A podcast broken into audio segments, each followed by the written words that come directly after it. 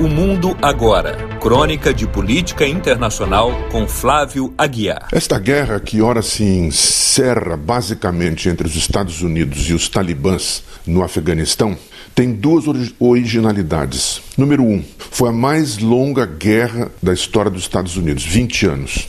Número dois, seu desenlace foi o mais fulminante de todos. Nove dias a partir da ofensiva final dos talibãs. De resto, o confronto exibiu a repetição de certos cacuetes nas intervenções norte-americanas desde a década de 1950, no século passado. Os Estados Unidos, através da CIA, no bastidor ou na intervenção direta, se especializaram em reprimir as esquerdas, desorganizar movimentos nacionalistas, instalar ou apoiar governos que terminaram sendo opressores e ou corruptos. Em 1953, depuseram o governo nacionalista de Muhammad Mossadegh no Irã, que nacionalizara a exploração do petróleo. O que restou organizado foi o movimento religioso xiita, deu no que deu. No Afeganistão aconteceu a mesma coisa apoiaram e financiaram os radicais islâmicos, inclusive Al-Qaeda, contra o governo comunista nos anos 80, como parte de sua política de sufocamento da União Soviética. Na prática, abriram caminho, junto com a Arábia Saudita e o Paquistão, para o surgimento dos talibãs. Estão colhendo o que semearam. Outra característica comum tanto a antiga guerra do Vietnã no século passado quanto a do Afeganistão neste, ao se virem obrigados a empreender a retirada, passaram por cima de seus aliados, abandonando-os na prática à própria sorte, indo negociar diretamente com o inimigo. Foi assim com o governo de Richard Nixon em 1972, também com o governo Trump em 2020, ambos republicanos, é bom lembrar. Com frequência, ao se retirarem, deixaram atrás de si países devastados e degradados. Aconteceu assim no Iraque e na Líbia. E ao capítulo das drogas. No Vietnã, a heroína e o ópio campeavam solta entre as suas próprias tropas.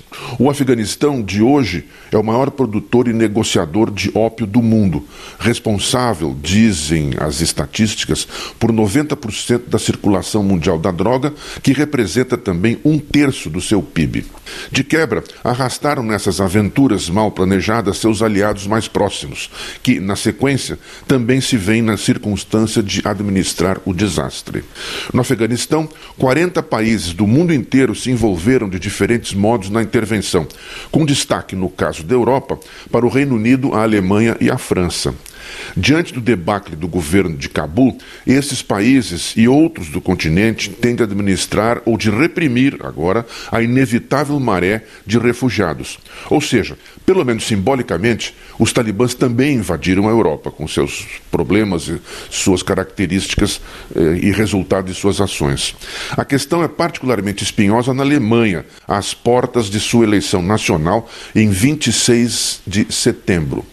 O day after do debacle no Afeganistão intensificou as incertezas. O Partido Social Democrata, SPD, vem crescendo e encostando nas expectativas de voto da União Democrata Cristã, o SPD com 21% e a CDU, União Democrata Cristã, com 22% ou 23%, conforme as pesquisas. Os verdes, que seis meses atrás eram os favoritos, estão agora na terceira posição. Na França, o presidente Emmanuel Macron advertiu que a catástrofe afegã pode favorecer o recrudescimento de ataques terroristas na Europa. Uma coisa é certa: no esforço de captar aliados e o apoio da opinião pública mundial, os Estados Unidos agitaram seguidamente falsas bandeiras.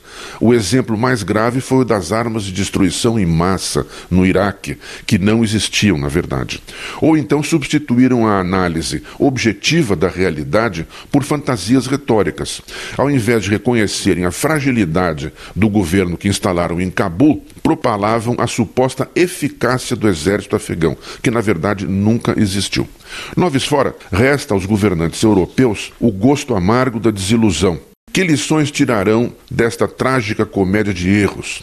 É possível que nenhuma, pela obrigação de defender seu aliado e líder, os Estados Unidos, e culpem apenas os afegãos pelo fracasso da empreitada.